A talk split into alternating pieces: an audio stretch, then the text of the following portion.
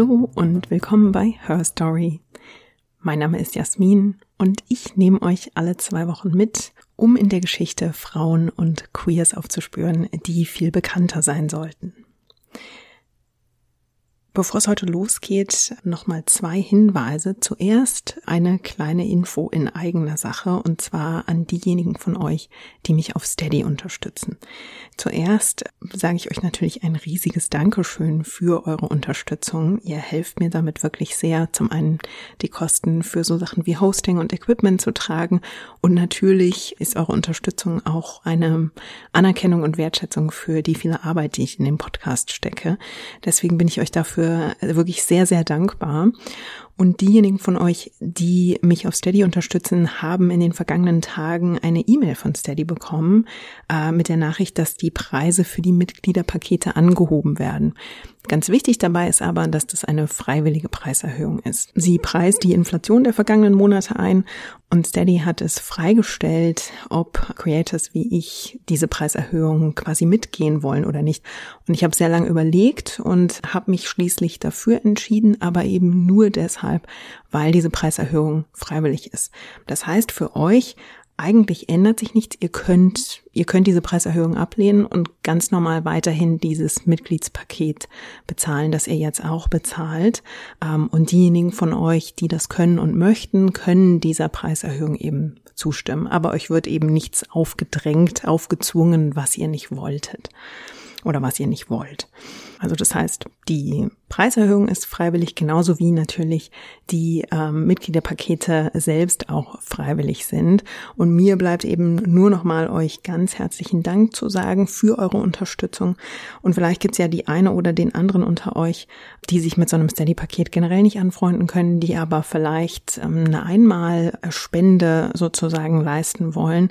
Das könnt ihr über PayPal tun. Und den Link dafür findet ihr auch auf meiner Homepage herstorypod.de.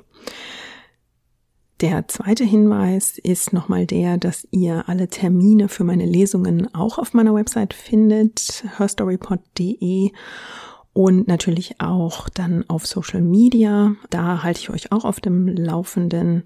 Und dazu bleibt mir abschließend nur zu sagen, dass wir nur noch, weiß ich nicht, ein bisschen über dreieinhalb Wochen davon entfernt sind, dass ich wieder für euch lese. Und ich freue mich schon riesig drauf, euch zu treffen, für euch zu lesen und mit euch ja auch ein bisschen über die Frauen zu sprechen, die in meinem Buch vorkommen und natürlich, wenn ihr das möchtet, Bücher zu signieren und so weiter und so fort. Also ich freue mich drauf, euch ab Ende September dann wieder persönlich zu sehen und zu treffen. So, genug der Vorrede. Heute habe ich euch eine Frau mitgebracht, auf die man sich, wie ich finde, keinen ganz einfachen Reim machen kann. Wir haben also heute wieder eine etwas komplexere Persönlichkeit. Die Österreicherin Alma Mahler-Werfel. Ja, Alma Mahler-Werfel liebte die Kunst, aber mehr als die Kunst liebte sie eigentlich die Künstler, die sie schufen. Alma Mahler-Werfel inszenierte sich selbst sehr gern als femme fatale, die wieder und wieder die Männer um sich herum verführte.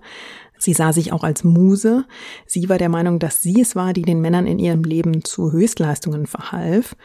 Sie spornte diese Männer auch tatsächlich an und inspirierte sie und brachte dafür selbst, so fand sie jedenfalls, immer wieder Opfer. Außenstehende empfanden sie aber als zu sehr von sich eingenommen, als laut, auch als vulgär. Ihr Name ist mit zahlreichen kreativen Männern des 20. Jahrhunderts verbunden. Gustav Mahler, Oskar Kokoschka, Walter Gropius, Franz Werfel. Zwei davon trägt sie ja auch in ihrem Namen. Und Alma Mahler-Werfel war auch antisemitisch eingestellt. Das zieht sich wie ein roter Faden durch ihr Leben. Das ist ein ähm, auch ein ziemliches Paradoxum, wenn man bedenkt, mit wie vielen jüdischen Männern sie verbandelt war. Das werden wir heute noch sehen. Sie hat, wie ich finde, viele Seiten, die sie unattraktiv und auch abstoßend machen, aber dann ist sie auch eine verhinderte Musikerin, der die Leidenschaft zur Kunst von ihrem ersten Mann Gustav Mahler verboten wird. Sie war eine Frau, die mehrere Kinder begraben musste und die mit Franz Werfel während der NS-Zeit ins Exil flüchten musste. Also eine Frau, bei der es ziemlich viel zu entpacken gibt und das versuchen wir heute mal in der Folge. Geboren wurde sie am 31. August 1879 in Wien. Ihre Mutter war die Sängerin Anna-Sophie Bergen. Die stammte aus einer Hamburger Brauereifamilie. Und ihr Vater war der Maler Emil Jakob Schindler. Alma Mahler hatte auch eine Schwester, Gretel. Die war allerdings aus einer Affäre der Mutter mit einem Malschüler ihres Ehemanns entstanden. Und Gretel war so ein bisschen das Kuckuckskind, denn die Mutter hat die Schwester tatsächlich ihrem Ehemann untergejubelt. Emil Schindler konnte sich das zwar relativ leicht ausrechnen, weil er zum Zeitpunkt der Zeugung auf Kur war, aber er nahm Gretel wirklich wie seine eigene Tochter an und zog sie eben auch so auf. Zugegeben hat seine Ehefrau diese Affäre offenbar nicht. Äh, und kurz danach fing sie auch eine weitere Affäre an mit einem anderen Maler, dem österreichischen Jugendstilmaler Karl Moll. Das war ebenfalls ein Vertrauter ihres Ehemanns und das wurde so ein bisschen so eine ja, Ehe zu dritt. Das ist ein Modell, das sich später bei Alma Maler Werfel fast ein bisschen wiederholen wird. Und diese Affäre lief offenbar über Jahre parallel zur Ehe der Schindlers. Und das muss natürlich eine ziemlich seltsame Stimmung auch im Hause Schindler gewesen sein. Alma Schindler hat eine sehr enge Beziehung zum Vater. Sie sitzt oft stundenlang in seinem Atelier und schaut ihm beim Malen zu. Das heißt, sie wächst also mit so einer kreativen, künstlerischen Schaffensumgebung auf. Der Vater macht es sich dann bei der Erziehung offenbar ein bisschen einfach. Er konzentriert sich auf diese kreativen Begabungen seiner Tochter. Also er weckt ihr Interesse für die Literatur, ähm, er sieht, dass sie eine musikalische Begabung hat und fördert die. Ja, und die undankbaren Rollen der Erziehung und auch der Bildung, die musste die Mutter übernehmen. Das belastete auch so ein bisschen dieses Verhältnis zwischen Alma und ihrer Mutter.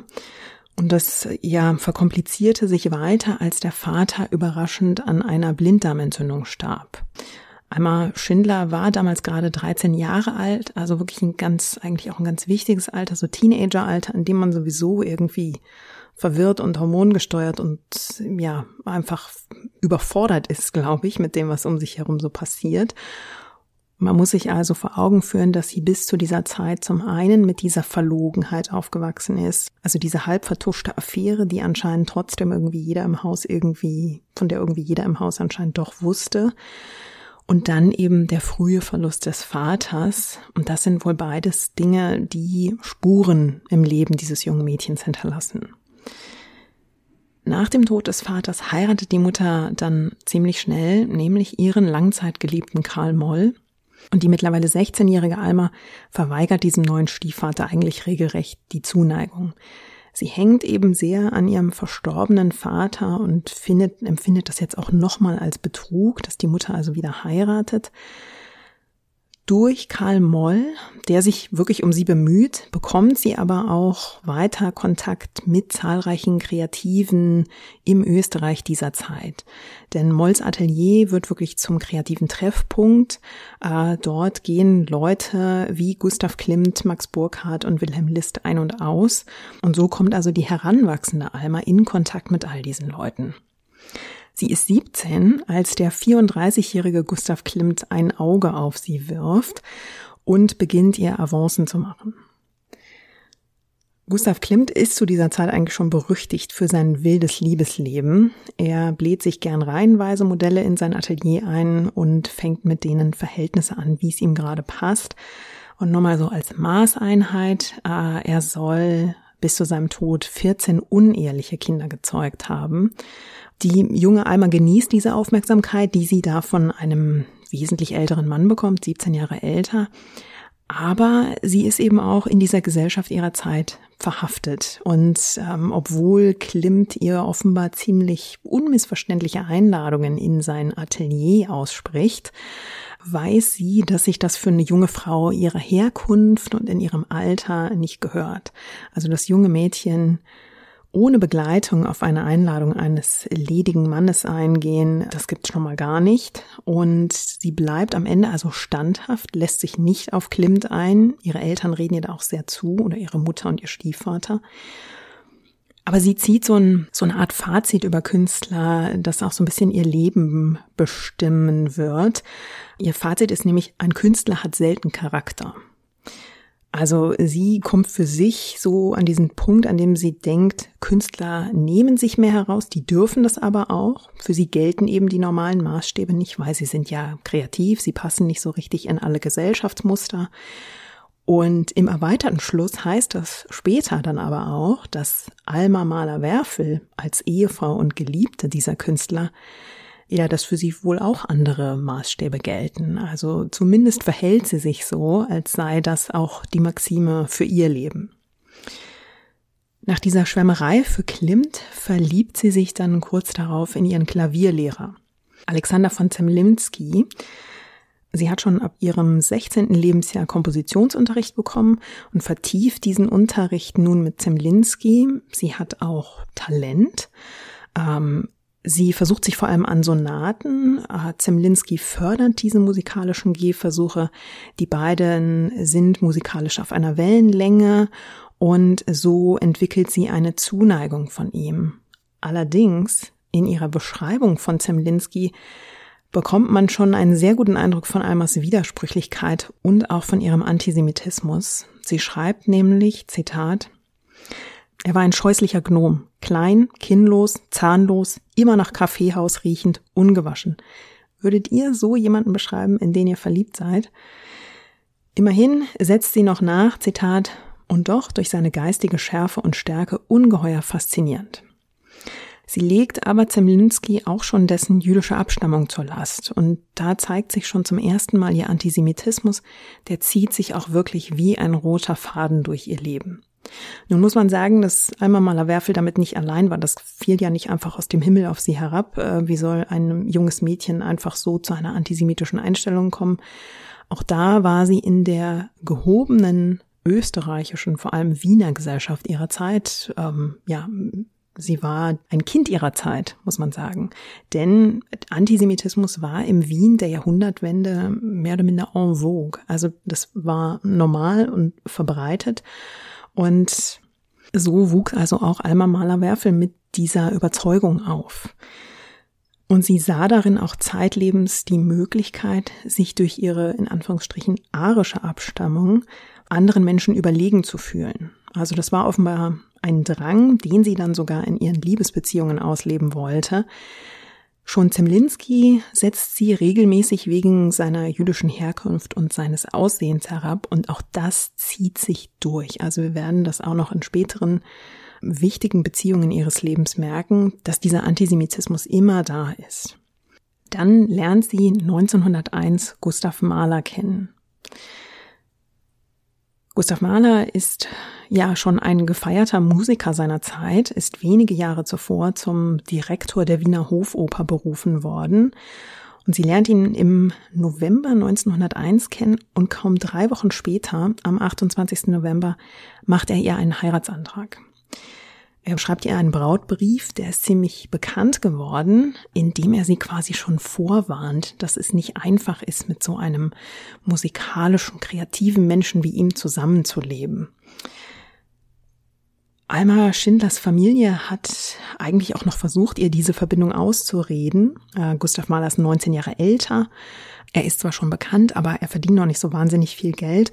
Und natürlich galt es eigentlich für ein junges Mädchen, ihrer Herkunft ja sicher und gut verheiratet zu werden. Also sie sollte eigentlich gleich in eine Situation kommen, in der man sich nicht die ja die Sorgen machen müsste, ob ihr ihr Ehemann auch wirklich für sie sorgen könnte.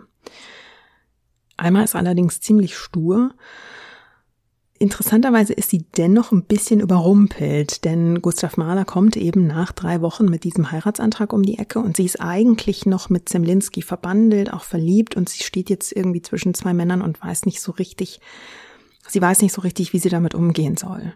Da kommt dieser dieser kreative, eigentlich schon erfolgreiche Mann, Gustav Mahler, dessen Musik sie verehrt.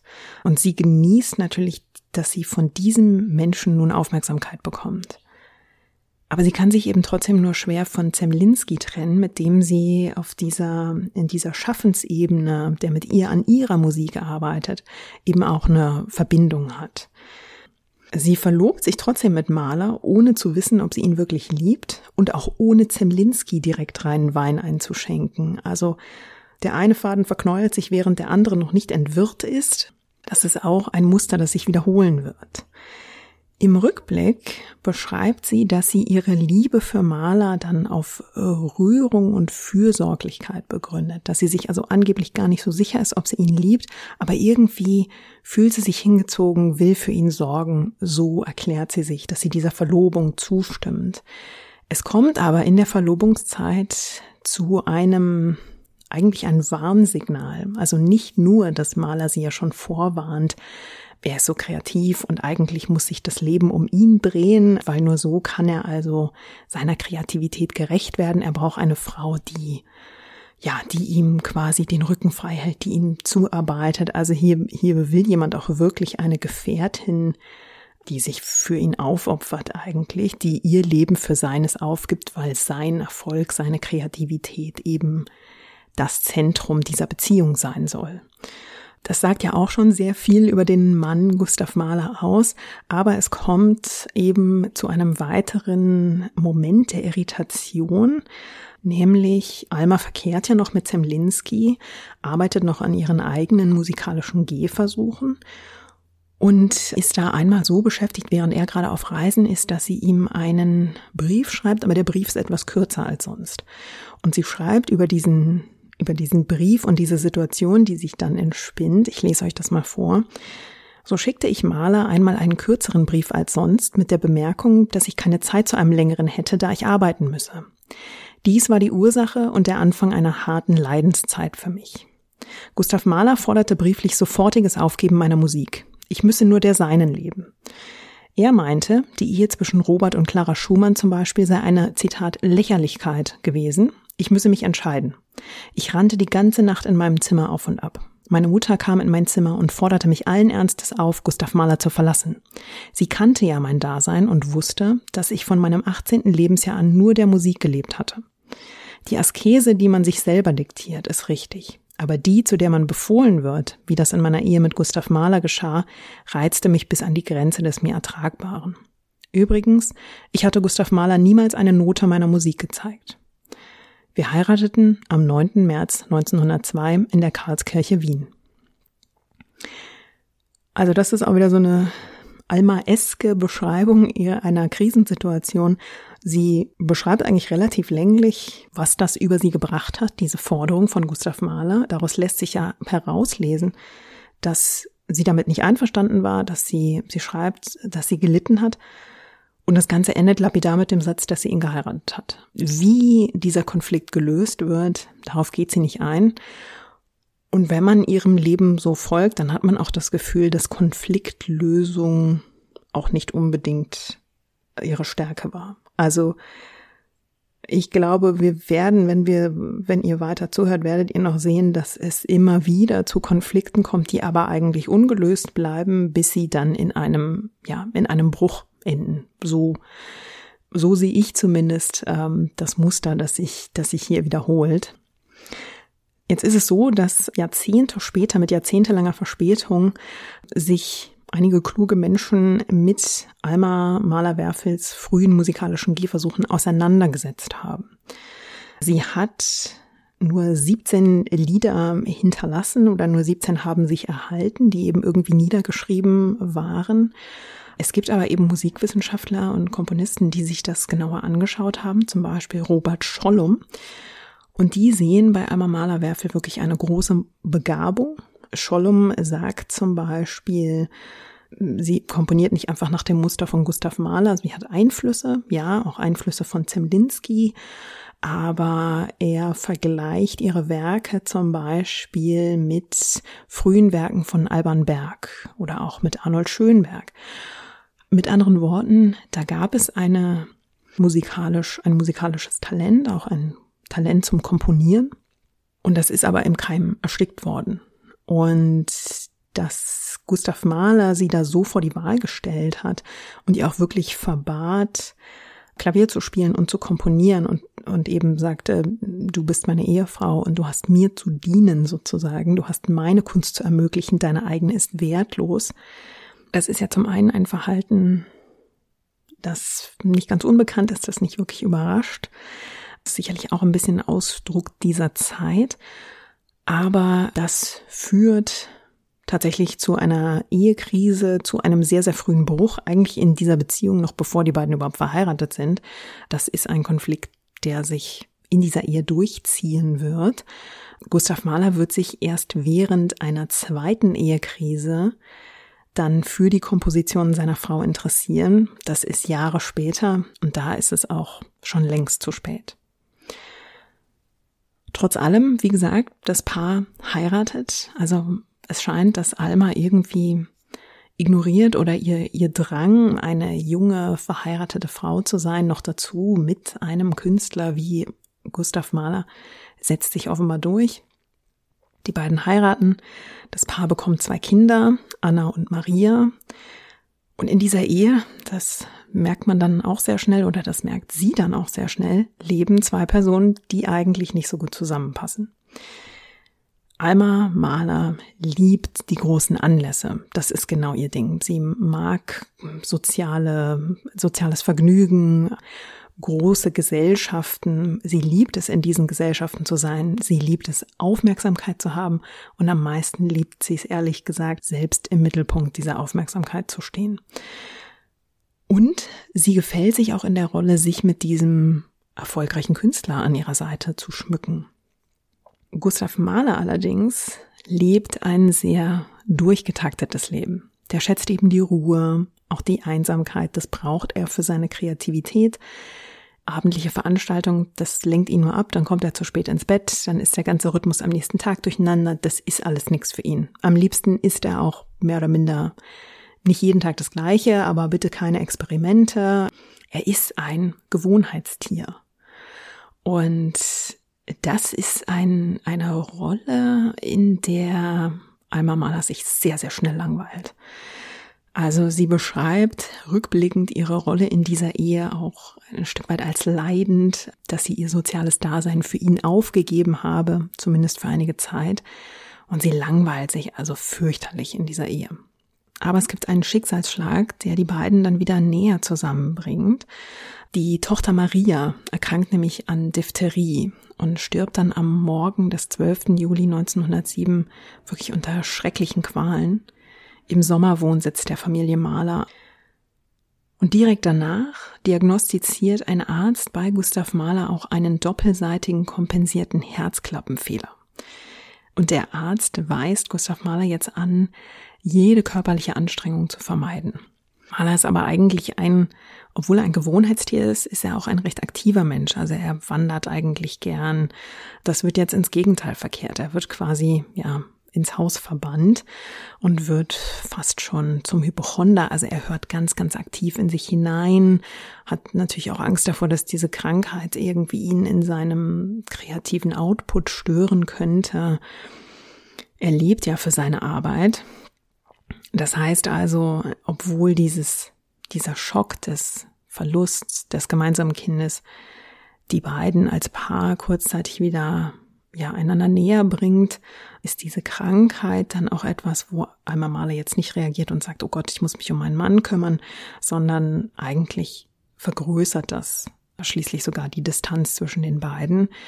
Sie ist nach neun Jahren Ehe wirklich schrecklich gelangweilt von ihrem Ehemann und diesem eintönigen Eheleben und ihre Ausflucht ist die, die viele Frauen der gehobenen Schicht sich in dieser Zeit leisten können, sprichwörtlich leisten können.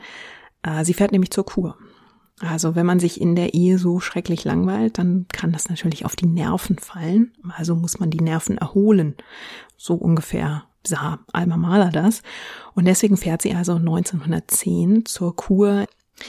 Und dort trifft sie den 27 Jahre alten Architekten Walter Gropius. Der hat sich gerade selbstständig gemacht und ist unter diesem Druck der neuen Selbstständigkeit offenbar auch nervlich so angespannt, dass er erstmal zur Kur fahren muss. Und Alma Mahler tut diese Kur auch richtig gut, denn sie und Gropius beginnen eine außereheliche Beziehung. Sie vergisst also, dass sie verheiratet ist und verliert sich in dieser Affäre mit Gropius. Gustav Mahler sitzt unterdessen zu Hause. Ähm, vor ihm liegt eine Konzertsaison in Amerika. Und er schmiedet nun aber Pläne, wie er nach dieser Konzertsaison, die auch einiges an lukrativem Einkommen bringen soll, wie er und seine Ehefrau dann also ihr Leben danach gestalten werden. Also eigentlich sucht er nach Wegen, um in dieser Ehe wieder so ein bisschen Auftrieb zu kreieren und seiner Frau wieder ein bisschen näher zu kommen. Seine Ehefrau kommt von der Kur zurück, scheint auch recht erholt und beschwingter als sonst, und dann flattert eines Tages ein Brief ins Haus, der an Gustav Mahler adressiert ist. Ob das Absicht war oder ob das damit zu tun hat, dass man Post damals meistens noch an den Herren des Hauses adressierte, auch wenn er an die, auch wenn die Post an die Frau gerichtet war. Äh, warum genau Gustav Mahlers Name drauf stand und dass dieser Brief am Ende in seinen Händen und vor seinen Augen landete, das lässt sich, glaube ich, nicht mehr genau klären. Fakt ist aber, der Brief ist für Alma bestimmt und es ist ein flammender und anscheinend auch etwas erotisch angehauchter Liebesbrief von äh, Goropius. Und Gustav Mahler fallen so ein bisschen die Augen aus dem Kopf, als er das liest. Der fällt aus allen Wolken. Ja, es gibt einen Riesenkrach und ja, eine Ehekrise sondersgleichen Bericht über das Ehepaar Mahler herein. In dieser Zeit schreibt er seine zehnte Sinfonie. Die wird bekannt dafür, nicht nur weil es eine intensive Sinfonie ist, sondern weil die Partitur, die er da schreibt, also das Schriftstück, eigentlich genauso intensiv ist wie diese, wie das Musikstück selbst. Denn die ist voller Anmerkungen an Alma. Das sind schon fast so ein bisschen wie Tagebucheinträge an der Seite. Er schreibt seine Gedanken an den Rand dieser Partitur. Das sind Kommentare und äh, emotionale Ausbrüche. Und dann stehen da so Worte wie Almschi, sein Kosename für seine Ehefrau. Diese Sinfonie scheint der musikalische Ausdruck seines Kampfes um die Liebe mit seiner Frau Alma. Er beginnt sich jetzt ganz intensiv um ihre Zuneigung zu bemühen. Er lässt einige ihrer früheren Kompositionen drucken, aber Alma Mahler winkt eigentlich schon fast ab. Das ist vergebene Liebesmüh. Er widmet ihr seine achte Sinfonie, die auch wirklich ein musikalischer Triumph ist, die damals eben uraufgeführt wird und die ein großer Erfolg für ihn ist. Er lässt sogar fünf Lieder, die sie komponiert hat, aufführen. Er überredet sie auch, beziehungsweise sie kommen dahin, dass sie ihn auf einer erneuten Reise nach New York begleitet. Aber Alma Mahler legt einen Zwischenstopp in Paris ein, um sich da mit Walter Gropius zu treffen. Ja, sie reist mit ihrem Mann weiter in die Vereinigten Staaten und schreibt aus New York immer wieder Briefe an Gropius. Sie steht zwischen diesen beiden Männern. Man kann auch sagen, sie spielt mehr oder minder mit beiden Männern, kann sich nicht wirklich entscheiden. Gustav Mahler ist ja mit diesem Herzfehler diagnostiziert worden und er erkrankt dann auf seiner USA-Reise auch tatsächlich sehr schwer. Er dirigiert 1911 noch ein Konzert, da hat er schon Fieber, es geht ihm eigentlich schon wirklich, wirklich schlecht. Und danach ähm, verschlechtert sich sein Zustand ganz dramatisch. Er wird als Schwerkranker seine Rückreise nach Europa antreten. Man landet dann in Frankreich und die französischen Ärzte können eigentlich Alma Mahler nur noch raten, also sie eröffnen Alma Mahler, der, ihr Mann ist sterbenskrank und können ja eigentlich nur noch raten, ihn also in seine Heimat nach Wien zurückzubringen und dort stirbt er am 18. Mai 1911. Nun hätte ja eigentlich nach dem Tod von Gustav Mahler und einer Trauerphase nichts mehr dagegen gesprochen, dass sie ihre Beziehung mit Gropius intensiviert und dass es dann auch eventuell zur Ehe kommt zwischen den beiden, wenn es da schon so eine enorme Verbindung gab. Aber die beiden entfremden sich so ein bisschen. Die Beziehung kühlt sich ein Stück weit ab. Und dann trifft Alma Mahler am 12. April 1912 Oskar Kokoschka, den jungen Maler. Schon drei Tage nach dieser ersten Begegnung trifft ein Brief von Oskar Kokoschka für Alma Mahler ein. Es ist ein flammender Liebesbrief und dem werden ungefähr 400 weitere Briefe folgen. Die beiden, ja, irgendwie sind die beiden vom Blitz getroffen. Es beginnt eine leidenschaftliche Beziehung. Ja, die kann man auch als Amour fou bezeichnen. Das ist eine intensive und auch eine recht ungesunde Beziehung, die die beiden da pflegen. Man muss sagen, dass auch hier sehr schnell oder eigentlich direkt Alma Malers Antisemitismus wieder auftritt, denn auch Oskar Kokoschka hat also jüdische Wurzeln und sie ist nun also überzeugt davon. Ja, sie sieht sich als nicht nur als Muse, sondern als Förderin. Also sie will diesen jungen Künstler besser machen. Sie Sie will diejenige sein, die dafür quasi verantwortlich ist, die ihn dahin bringt, dass seine Kunst die nächste Stufe erreicht, dass er ein besserer Künstler wird, dass er auch weniger jüdisch wird. Das ist, das ist so ein Muster, dem sie treu bleibt und das sich hier bei Kokoschka auch darin zeigt, dass sie ihn auch wirklich mit sie macht ihn auch immer wieder runter. Also sie hackt erstmal auf seinem Selbstwertgefühl herum, macht ihn irgendwie klein, um ihn dann aufzubauen. Das ist natürlich ein Weg, wie man eine Abhängigkeit aufbauen kann. Wenn man jemanden manipuliert und ihm oder ihr erst einredet, sie seien weniger wert und sich dann anbietet als jemand, ja, die ihnen bei ihrer Entwicklung hilft, ähm, die ihnen gute Ratschläge gibt. So kann man natürlich jemanden auch ein Stück weit steuern und manipulieren für die eigenen Wünsche und Ziele. Und wie dieses Kräfteverhältnis da ist, das zeigt sich an einer Zeile von Oskar Kokoschka an Alma, der ihr in einem seiner Briefe schreibt, Zitat, Du hast mich jetzt täglich so zusammengescholten, dass ich fast erstaunt war über den Reichtum deiner Verwünschungen. Also es gibt ein eindeutiges Machtgefälle in dieser Beziehung. Trotzdem ist diese Beziehung enorm intensiv. Kokoschka ist einmal Maler fast schon hörig, glaube ich, kann man sagen. Gleichzeitig ist er super eifersüchtig auf alle Männer in Alma Malers Umfeld, auch auf ihren toten Ehemann Gustav Mahler. Und Oskar Kokoschka versteigt sich also auch zu Zeilen wie dieser, die er an seine Geliebte schreibt, Zitat, ich dulde keine fremden Götter neben mir. Man merkt, wie, wie sehr die beiden diese Beziehung überhöhen, wie sie sie aufladen. Ich lasse jetzt mal unkommentiert, dass Kokoschka über andere Götter neben sich spricht. Man, man sieht einfach, dass, also das ist irgendwie, das ist eine komplexe Kiste, die die beiden da begonnen haben. Und es ist aber auch ein ziemliches typisches Muster, was sich jetzt wieder zeigt.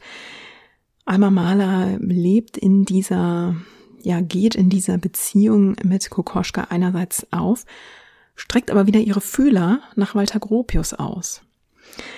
Der weiß erstmal nichts oder wenig über sie und Kokoschka und wandert dann 1913 in eine Ausstellung, in der dann plötzlich ein Gemälde von Kokoschka hängt, nämlich das Doppelbildnis Oskar Kokoschka und Alma Mahler. Ja, da geht Walter Gropius dann ein Licht auf und daraufhin bricht der Briefkontakt wieder ab. Aber auch diese obsessive Beziehung zwischen Alma Mahler und Oskar Kokoschka ist eben nicht frei von Krisen. Er will sie unbedingt heiraten. Alma Mahler vertröstet ihn immer wieder. Ähm, sie treibt ihn immer wieder an und sagt, wenn du ein Meisterstück geschaffen hast, dann können wir über Ehe reden. Das heißt, sie fordert von ihm große Kunst, wichtige Kunst und diese Kunst soll auch sie in, in den Mittelpunkt stellen. Also er schafft zahlreiche Zeichnungen und Bildnisse von ihr, Gemälde und er bemalt auch den Innenraum eines ihrer, eines ihrer Häuser. Also er versucht, glaube ich, alles, was ihm einfällt, um sie zu überzeugen, dass er der Richtige ist. Und sie vertröstet und vertröstet ihn äh, flüchtet sich dann schließlich auch in Ausflüge oder Kuren. Also sie ist dann irgendwie immer verhindert und kann ihn dann doch nicht heiraten. Er hat einmal schon das Aufgebot bestellt. Da geht sie sicher, dass sie ihren Aufenthalt äh, andernorts verlängert, um bloß nicht in diese Verlegenheit zu kommen, ihn jetzt doch heiraten zu müssen. Ja, und dann wird sie auch schwanger und lässt eine Abtreibung vornehmen. Und das ist auch ein unheimlich schwerer Schlag für Kokoschka.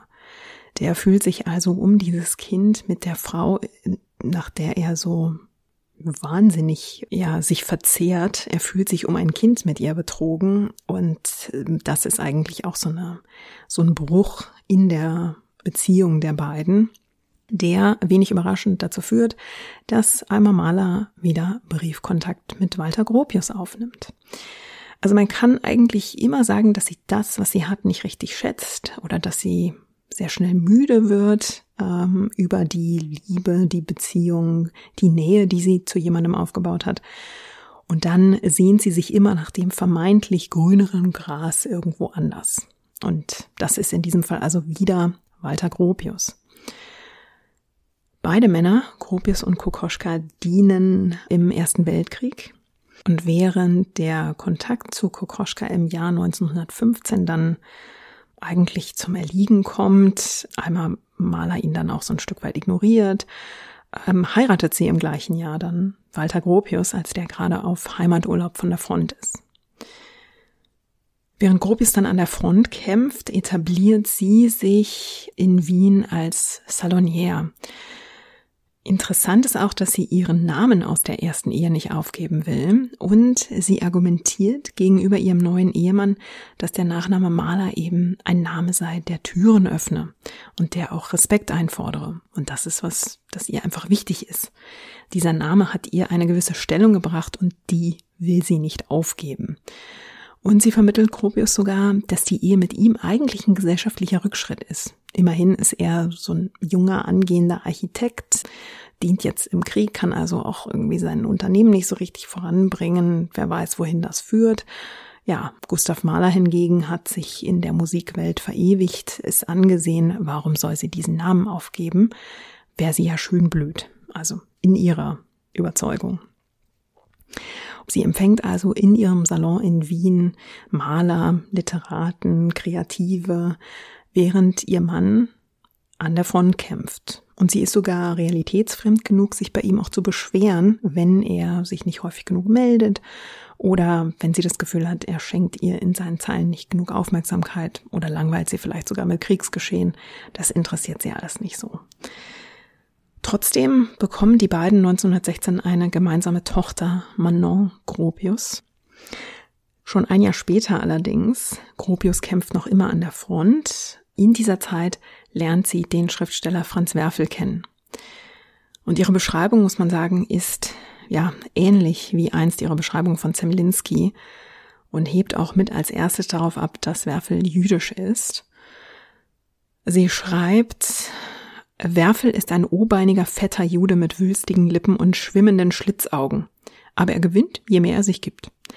Das ist dieses typische, erstmal die Menschen herabwürdigen und dann sagen, oh, da, aber da ist ja was, da ist ja so ein Kern. Und an diesem Kern hält sie sich dann fest, den könnte man ja irgendwie fördern. Dadurch könnte man diesen Menschen ja dann aufwerten. Sie gefällt sich also wieder, wie schon bei Zemlinski, bei Gustav Mahler und vor allem bei Kokoschka in diesem Gedanken, dass sie als in Anführungsstrichen arische Frau diesen jüdischen Mann besser machen könnte. Dass sie also diejenige ist, die diesen, ja, ein bisschen verlotterten, ein bisschen vor sich hin tüdelnden Schriftsteller, der also bis jetzt noch nicht genug Disziplin hatte für längere, größere, größere Werke, dass sie also diejenige ist, die ihm jetzt dazu verhilft und die ihn groß macht. Ja, und so kommt's dann auch. Also Alma Mahler und der 27-jährige Franz Werfel beginnen 1917 eine Affäre. Kurz darauf ist sie schwanger, aber auf dem Papier immer noch mit Walter Gropius verheiratet. Der findet heraus, dass er nicht der Vater dieses äh, dieses Kindes ist, als er ein Telefonat zwischen seiner Frau und Franz Werfel überhört. Und der 1918 geborene Sohn Martin Karl Johannes wird dann auch mit einem sogenannten Wasserkopf geboren, ist also eigentlich, ja, wird schwer krank geboren und lebt auch nicht lang. Er stirbt im Mai 1919 und damit hat Alma Mahler Gropius also ein zweites Kind verloren. Das scheint aber vor allem Franz Werfel wirklich zu treffen. Der fühlt sich schuldig. Alma macht ihn auch verantwortlich dafür, denn sie kritisiert allen Ernstes die, Zitat, Minderwertigkeit von Werfels Rasse und äh, seines Samens. Also die Krankheit kann ja nur von seiner Seite gekommen sein, nicht von ihrer. Diese, diese seltsame Ehe zu dritt, die endet dann mit einem, noch mit einem wirklich schlechten Schauspiel. um sich scheiden zu lassen, musste damals noch eine Seite die Schuld für die Trennung auf sich nehmen. Zum Beispiel wegen Untreue. Das hätte ja jetzt bei Alma Malagropius und ihrer außerehelichen Beziehung mit Franz Werfel auf der Hand gelegen. Aber aus welchen Gründen auch immer nahm Walter Gropius die Schuld auf sich. Das heißt, es wurde ein Treffen inszeniert mit einer Sexarbeiterin auf einem Hotelzimmer. Walter Gropius ließ sich dabei in flagranti ertappen und ermöglichte Alma dadurch also mit unbescholtenem Ruf diese Ehe zu verlassen. Also so eine richtige Schmierenkomödie. Vor dem Familiengericht war ihr Ruf vielleicht nicht angeschlagen, aber tatsächlich wusste eigentlich schon ganz Wien, was da im Hause Gropius vor sich ging und dass Alma Maler Gropius längst eine außereheliche Beziehung mit Franz Werfel hatte. Ja, wenn ihr denkt, es kann nicht seltsamer werden, dann machen wir jetzt kurz einen Exkurs zurück zu Oskar Kokoschka. Wir sind ja gerade so in diesen Jahren 1918, 19 und Oskar Kokoschka geistert also immer noch durch diesen Orbit von Alma Mahler Gropius, die schon bald Alma Mahler Werfel heißen wird. Und weil sie eben nicht Alma Mahler Kokoschka heißt, verzehrt sich also Kokoschka nach seiner einstigen Geliebten und in seiner Verzweiflung gibt er 1918 eine Puppe bei der Puppenmacherin Hermine Moos in Auftrag. Lebensgroß soll diese Puppe bitteschön sein und er gibt Hermine Moos ganz genaue Anweisungen. Er schreibt ihr nämlich, Bitte machen Sie es dem Tastgefühl möglich, sich an den Stellen zu erfreuen, wo die Fett- und Muskelschichten plötzlich einer sehnigen Hautdecke weichen. Es handelt sich bei mir um ein Erlebnis, das ich umarmen muss. Nach langer Erwartung kommt diese Puppe dann also an und man muss sich fragen, ob die Puppenmacherin hier vielleicht auch mit Absicht die Erwartungen enttäuscht hat, denn Kokoschka beschwert sich bitterlich bei Hermine Moos. Zitat. Die äußere Hülle ist ein Eisbärenfell, das für die Nachahmung eines zotteligen Bettvorlegerbären geeignet wäre, aber nie für die Geschmeidigkeit und Sanftheit einer Weiberhaut. Er behält die Puppe aber trotzdem, hat ja Geld gekostet, Kokoschka nennt diese Puppe die stille Frau und sie taucht auf zahlreichen Zeichnungen und Gemälden auf, zum Beispiel auch auf dem Bildnis Maler mit Puppe von 1922. Und falls ihr es euch nicht schon denken konntet, diese Puppe ist also, ja, sie soll Alma Maler darstellen. Was er sonst noch alles damit angestellt hat, das will man gar nicht so genau wissen. Aber wenn das schon verstörend ist, dann ist es auch das Ende der Puppe. Ohne jetzt in Küchenpsychologie verfallen zu wollen, habe ich ein bisschen das Gefühl, dass Kokoschka sich hier von in Anführungsstrichen bösen Geistern befreien will. Denn ähm, Kokoschka findet ein drastisches Ende für diese Puppe. Er hackt ihr bei einem Gartenfest den Kopf ab, zerschlägt eine Flasche Rotwein darüber und ja, eigentlich muss man sagen, spielt er hier fast einen Mord durch was wirklich verstörend ist. Das Ganze bekommt dann noch eine komische Note am nächsten Morgen, weil Kokoschka ja den Corpus Delicti im Garten liegen gelassen hat und am nächsten Morgen von einem Polizist geweckt wird, der an der Tür klingelt und sagt, man habe ihm gemeldet, im Garten liege eine Leiche. Wie genau Oskar Kokoschka das erklärt hat, das weiß ich leider nicht. Aber diese Puppenepisode, die ist für mich wirklich der traurige und auch verstörende Höhepunkt, wie die Männer im Leben von Alma Mahler-Werfel wirklich sich in so selbstzerstörerische Bahnen begeben haben. Also es gibt ja so Persönlichkeiten, in deren Nähe immer alles irgendwie voller Emotionen und immer irgendwie alles dramatisch ist und man kommt sich fast vor wie im Auge eines Orkans. Und so ähm, stelle ich mir das vor, wenn man mit Alma Mahler-Werfel zu tun hatte. Ja, damit kommen wir zurück zu Alma Mahler und Franz Werfel. Den heiratet sie nun also und nimmt sich seiner an. So jedenfalls sieht sie das. Die, das Kräfteverhältnis ist ganz klar verteilt. Sie dominiert, sie gibt die Richtung vor. Franz Werfel ist, ist ja einige Jahre jünger als sie, ist leicht beeinflussbar und er findet das eigentlich auch ganz gut, wenn jemand so ein bisschen den Ton angibt. Also in diesen Anfangsjahren arrangiert er sich damit ganz gut. Das wird sich in diesen Ehejahren dann auch ein bisschen abnutzen, wie dominant seine Frau da ist. Sie heißt zum Beispiel, so geht's also los, sie heißt das überhaupt nicht gut, dass er so ein Kaffeehaussitzer ist. Also er ist eben in dieser Wiener literarischen Szene verankert, wie man sich das so vorstellt.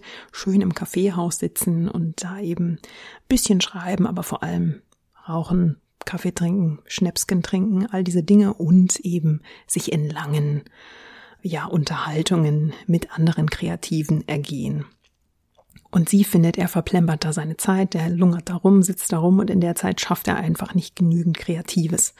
Das heißt, sie schickt ihn in ihr Haus nach Breitenstein. Sie schickt ihn quasi in die Isolation, damit er sich jetzt endlich mal auf seine Arbeit konzentriert und in Ruhe schreibt.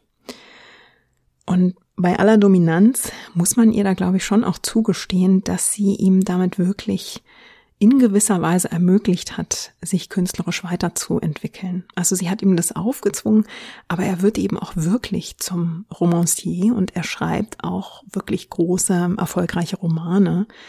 Ähm, und er wäre ohne diesen Einfluss sehr dominanten Einfluss, vielleicht eher bei diesen etwas leichteren, kürzeren Werken mehr so bei der Lyrik geblieben. Also sie hat da schon ähm, einen Einfluss auf ihn ausgeübt. Trotzdem verdient Werfel in dieser Übergangsphase am Anfang natürlich noch nicht genug Tantiemen und das Paar leidet 1924 also an Geldsorgen. Und da beschließt Alma Mahler-Werfel, Gustav Mahlers Erbe zu vermarkten. Und äh, sie spielt dann mit dem Gedanken, ausgerechnet Mahlers zehnte Sinfonie auszugraben, also die, die er in dieser Ehekrise geschrieben hat und die mit diesen leidenden Kommentaren versehen ist. Ich glaube, zynisch könnte man sagen, dass das ja genau nach ihrem Geschmack ist. Ne? Das hat genau das Drama und sie steht im Mittelpunkt dieses Dramas. Das gefällt ihr, das wertet natürlich auch in ihren Augen wertet das natürlich auch sie nochmal auf. Sie lässt diese Sinfonie also editieren und vervollständigen und gleichzeitig bemüht sie sich auch darum, Franz Werfels ersten Roman zu vermarkten.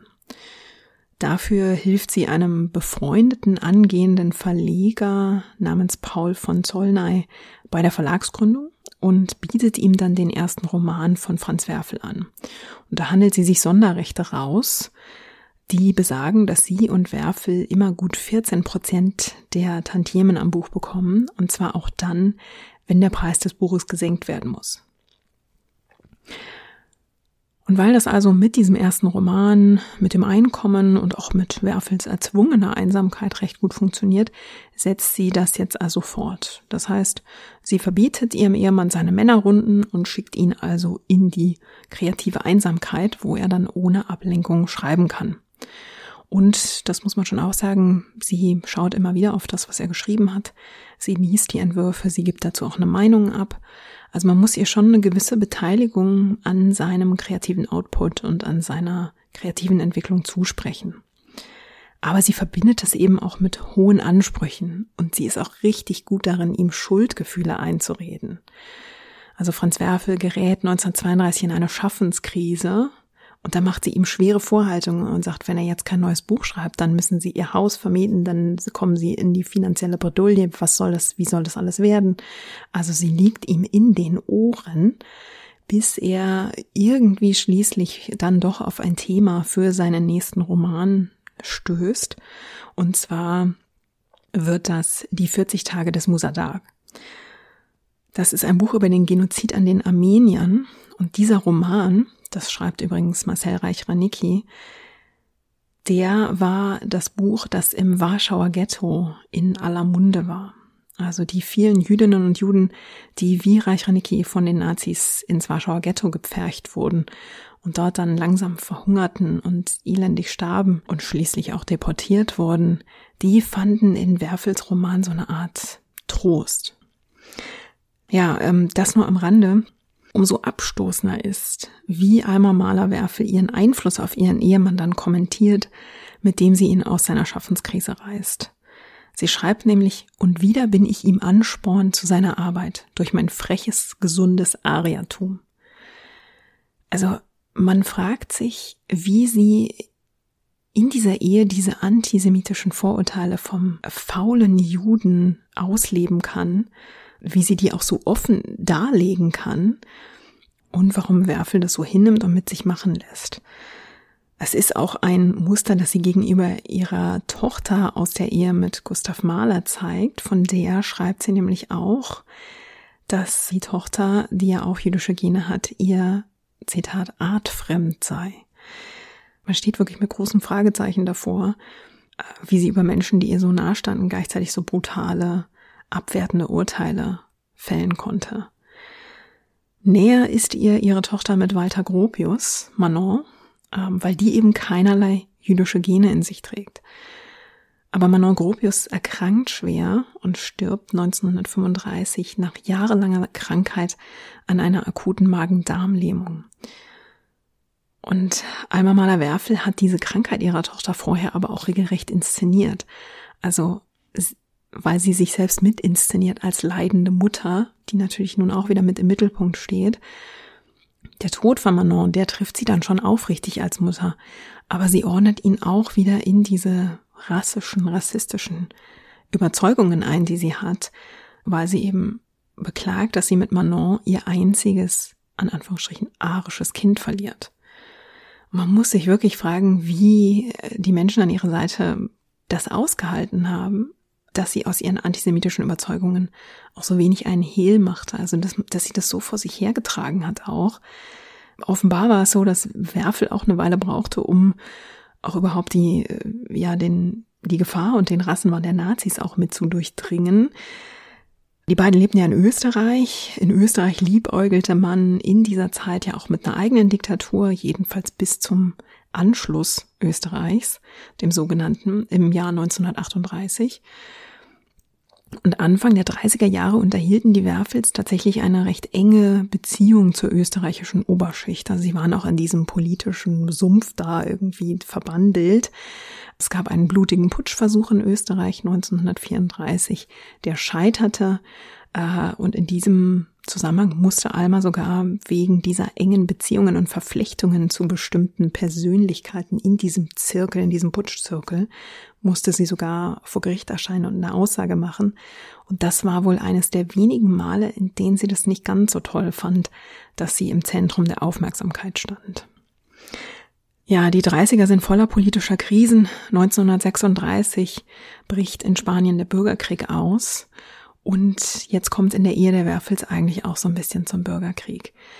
Franz Werfel stellt sich auf die Seite der demokratischen Regierung. Alma Mahler-Werfel stellt sich auf die Seite von General Franco. Es gibt also heftige Streitigkeiten im Haus. Man brüllt sich über den Esstisch hinweg an. Sie treibt ihn regelrecht in den Wahnsinn. Wie diese Ehe diese Krise überstanden hat, das weiß man auch nicht. 1937 reist Alma Mahler nach Berlin, sieht dort die Militarisierung der Gesellschaft im Deutschen Reich und freut sich, dass, Zitat, ein ganzes Volk stand dort in Waffen. Das war irgendwie nach ihrem Geschmack. Sie begleitet Franz Werfel auf einer Lesereise und ist sogar bei einer Hitlerrede anwesend, ist sehr angetan und sogar Werfel selbst soll laut Eimers Memoiren Hitler damals kurz gesehen haben und von ihm auch einen positiven Eindruck gehabt haben. Das ist so ein weiteres Rätsel in dieser Ehe. Aber sie haben dann auch, ja, ein unsanftes Erwachen, obwohl sie lange noch relativ privilegiert leben. Denn nach der Rassenideologie der Nazis führen Alma Mahler-Werfel und Franz Werfel eine Mischehe. Als jüdischer Schriftsteller haben seine Werke im Deutschen Reich auch sehr schnell keine Aussicht auf Erfolg mehr. Die Einschränkungen für jüdische Bürgerinnen und Bürger, die nehmen ja ständig zu. Und deshalb geht Alma Mahler mit ihrem Mann schließlich nach Frankreich ins Exil. Und sie beklagt dort bitterlich, dass sie sich so nach Hause sehnt, nach ihrem Wien. Sie schreibt, dass sie furchtbares Heimweh hat und sie macht ihren Ehemann für diese Entwurzelung verantwortlich. Und dann wird Frankreich von den Nazis besetzt das Vichy-Regime wird etabliert und die Werfels müssen dann wirklich Hals über Kopf aus Frankreich fliehen. Diese Flucht ist schwierig, die ist auch sehr dramatisch. Sie fliehen in die USA und diese Dramatik, die schweißt die Eheleute offenbar wieder zusammen. Sie lassen sich in Los Angeles nieder, wo sie dann am 31. August 1945 auch ganz groß Almas 65. Geburtstag feiern mit den anderen ExilantInnen, die in LA leben. In LA etabliert sich so eine, so ein neuer Alltag, eine neue Normalität. Werfel sucht eigentlich weiterhin die Distanz, wenn er schreiben will. Er hat sich jetzt daran gewöhnt, in der Einsamkeit zu arbeiten. Aber die beiden vermissen sich dann schon auch, wenn sie getrennt sind. Sie können irgendwie nicht so richtig miteinander, aber auch nicht ohne. Die Gesundheit von Franz Werfel verschlechtert sich zunehmend. Er erleidet mehrere Herzinfarkte. Seine angeschlagene Gesundheit bringt die beiden eigentlich wieder ein bisschen näher zusammen. Aber Alma Mahler-Werfel ist mittlerweile auch dem Alkohol sehr zugetan. Sie äh, trinkt sehr gern einen Kräuterschnaps und der wird eigentlich täglich gebechert und sie kann auch weiterhin nicht so richtig aus ihrer Haut und liebt das eigentlich weiterhin auch in dieser Exilantinnengemeinschaft so ein bisschen zu intrigieren, schlecht über die einen zu sprechen oder bei den anderen so ein bisschen irgendwie in offenen Wunden rumzubohren. Das ist irgendwie, sie kann da nicht aus ihrer Haut. Die beiden erleben in LA dann, äh, beziehungsweise hören in LA von der Kapitulation Deutschlands vom Ende des Zweiten Weltkriegs das Ende der NS-Zeit bedeutet für Almers Familie in Österreich aber auch, dass für die eine Welt zusammenbricht. Denn die waren ähnlich wie Alma Mahler-Werfel, ja, Hitler-Anhänger. Ihre Halbschwester Maria und ihr Ehemann Richard und ihr Stiefvater Karl Moll, die verüben in diesen letzten Kriegstagen dann tatsächlich mit Gift Suizid. Kurz darauf verliert Alma Mahler-Werfel am 26. August 1945 ihren Ehemann Franz Werfel. Er stirbt nach einem schweren Herzinfarkt mit nur 54 Jahren. Und obwohl sie tief getroffen ist, weigert sie sich zu seinem Begräbnis zu gehen mit den Worten, ich gehe niemals zu solchen Veranstaltungen. Bis heute gibt es auch Fragen darum oder darüber, ob sie ihm auf dem Totenbett noch eine sogenannte Begierdetaufe gegeben hat. Werfel hatte sich nämlich vielleicht auch als eine Art religiöser Widerstand gegen die Nazis in seinen späteren Jahren zum Judentum bekannt, hatte sich eben geweigert, obwohl Alma Mahler das sehr wichtig war, äh, die Religion zu wechseln. Und Alma Mahler Werfel wollte natürlich mit der jüdischen Religion nichts zu tun haben und sie wollte wohl auch nicht, dass ihr Mann also im jüdischen Glauben starb. Und anscheinend hat sie ihm auf dem Sterbebett dann den Wunsch abgerungen, abgenommen, ihm noch eine Begierdetaufe zu geben. Das ist aber ein Punkt, der wirklich bis heute umstritten ist, wo man sich bis heute nicht hundertprozentig einig ist, äh, weil es auch keine, ja, äh, niemand war im Raum, es gibt keine wirklichen Unterlagen, es gibt nur äh, fabulöse Äußerungen von Alma Mahler-Werfel. Das ist also umstritten. Ja, sie ähm, wird nach diesem Verlust nicht noch einmal heiraten. Sie bleibt jetzt in dieser, ja, in dieser Rolle als Witwe eigentlich, als Mehrfachwitwe. Sie überlegt 1949 die Briefe zu veröffentlichen, die Franz Werfel an sie geschrieben hat. Äh, dafür fängt sie an, die sehr stark zu editieren und die, äh, diese editierte Version zeigt dann eigentlich oder ist dann eigentlich eine Lobeshymne Franz Werfels auf sie. Also am Ende ist es, geht es wieder darum, sein Werk in eine Beziehung zu ihr als Frau zu stellen. Nach Werfels Tod ist natürlich auch ein Mensch, über den sie viel Kontrolle ausgeübt hat, ähm, den sie so ein Stück weit dominiert hat, nun aus ihrem Leben verschwunden. Und diese Kontrolle, die übt sie nun wieder stärker auf ihre Tochter aus also die eigentlich einzige überlebende Tochter, die sie hat. Das einzige Kind, das ihr noch geblieben ist, die Tochter aus der Ehe mit Gustav Mahler. Die beiden haben nach wie vor ein komplexes Verhältnis. Sie ziehen kurzzeitig in Los Angeles zusammen. Also die Tochter bemüht sich trotz allem um die Mutter. Dieses Zusammenleben funktioniert aber nicht lang. Einmal Mahler-Werfel zieht dann nach New York um Sie missbilligt, dass ihre Tochter einen Mann heiratet, der ebenfalls jüdischer Abstammung ist. Ähm, sie sieht sogar ihre eigene Enkelin als eine Art Störfaktor. Ja, und sie verbringt dann ihre Zeit damit, sich also wieder ja auf ihre eigene Bedeutung eigentlich zu konzentrieren. Sie verfasst einen ersten Entwurf ihrer Memoiren. Der kann aber nicht gedruckt werden, weil der so gespickt ist mit antisemitischen Bemerkungen, dass sie zwar zwei Autoren engagiert, die dieses Werk also veröffentlichbar machen sollen, aber wenn die eben versuchen, da dagegen zu lenken, stoßen sie relativ schnell auf Widerstand. Das heißt, beide werden gefeuert und dieses Werk liegt erstmal eine Weile in, ja, in der Schublade. Die Memoiren erscheinen dann im Frühjahr 1958. Ich habe die 45. Auflage aus dem Jahr 2020 und selbst da lassen sich noch antisemitische Überzeugungen äh, ziemlich deutlich herauslesen. Also es ist nicht, dass man sie weiß gewaschen hat und das rauseditiert hat. Das ist auch gut, dass man das nicht getan hat, weil es uns eben dieses ja, komplexe Bild von Alma Malerwerfel gibt. Ja, sie verkürzt ihre Liebe und Ehe zu Walter Gropius in der ersten Ausgabe, die da 1958 erscheint, auf so knapp zwei Seiten und auch so äh, stark, dass Walter Gropius ihr einen ziemlich enttäuschten Brief schreibt, der so eine Art Abschiedsbrief ist. Er schreibt ihr nämlich, die Liebesgeschichte, die du in deinem Buch mit meinem Namen verbindest, war nicht die unsrige. Und damit ist er dann eigentlich fertig mit ihr. In ihren späten Jahren schreibt Alma Mahler-Werfel dann auch wieder Briefe an Oskar Kokoschka. Und die beiden beginnen so eine Art erotische Brieffreundschaft in ihren späten Jahren. Kokoschka wandelt dann wieder so ein bisschen auf alten Pfaden und schreibt ihr, wenn ich einmal Zeit finde, dann mache ich eine lebensgroße Figur aus Holz von mir und du sollst mich jede Nacht mit in dein Bett nehmen. Man hat schon wieder ein bisschen Angst, wenn Kokoschka lebensgroße Abbilder erschaffen möchte. Dazu kommt es dann aber doch nicht mehr. Die beiden treffen sich tatsächlich nie wieder. Sie halten zwar Briefkontakt, aber sie treffen sich eben nicht mehr. Alma Mahler-Werfel erleidet dann mehrere Schlaganfälle ist am Ende ihres Lebens beinahe taub und auch zunehmend verwirrt.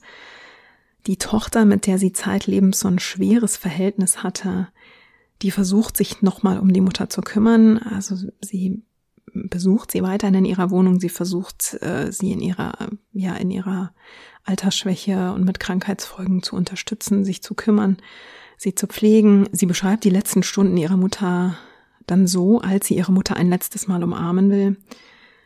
Sie hat mich weggestoßen und mich auf die Erde geworfen. Sie wollte von niemandem Hilfe haben. Ja, und so stirbt Alma Mahler-Werfel am 11. Dezember 1964. Und man muss fast schon schwer ausatmen nach diesem Ritt durch ihr Leben.